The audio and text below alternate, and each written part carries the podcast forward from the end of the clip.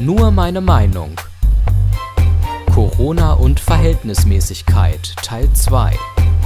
Ein Kommentar von Stefan Seefeld.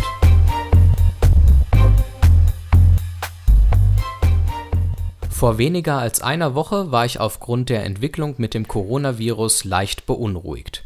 Ich zweifelte an der Verhältnismäßigkeit der Maßnahmen und hatte die Befürchtung, dass die Medien das Problem größer schreiben, als es tatsächlich ist.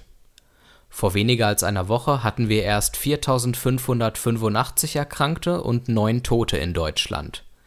Da bei den meisten Menschen eine Corona-Erkrankung sehr harmlos verläuft, wirkte die normale Grippe mit deutlich mehr Erkrankten pro Jahr und viel mehr Toten viel gefährlicher am 20. März um 15.30 Uhr haben wir bereits 16.131 Menschen in Deutschland, die gegenwärtig infiziert sind.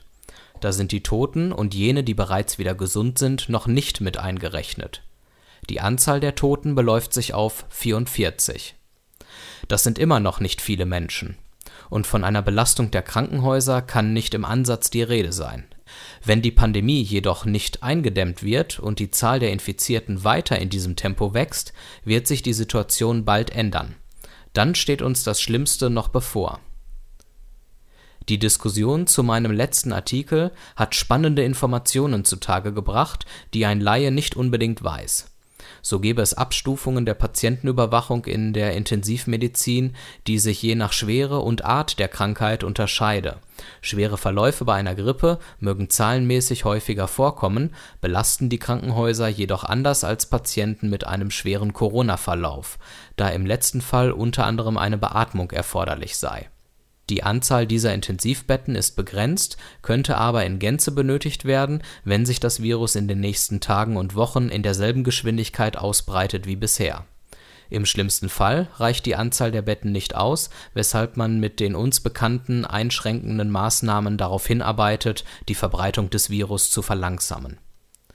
Mein vorletzter Satz meines letzten Artikels vor knapp einer Woche lautete Ich maße mir nicht an, im Besitz der Wahrheit zu sein.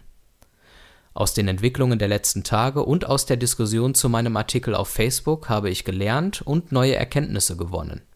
Entsprechend hat sich meine Haltung zum Thema auch weiterentwickelt. Würde ich an meiner Haltung, die vor einer Woche durchaus noch nachvollziehbar war, festhalten, wäre ich ignorant. Sowohl die neuesten Fakten als auch die neueste Entwicklung bestätigen, Corona ist eine Gefahr und eine Herausforderung. Ich halte mich weiterhin an die Empfehlungen und hoffe, dass wir diese schwere Zeit solidarisch und gesund überstehen werden. Alle Folgen von Nur meine Meinung gibt es als Audiopodcast und als Text auf www.stephanseefeld.de.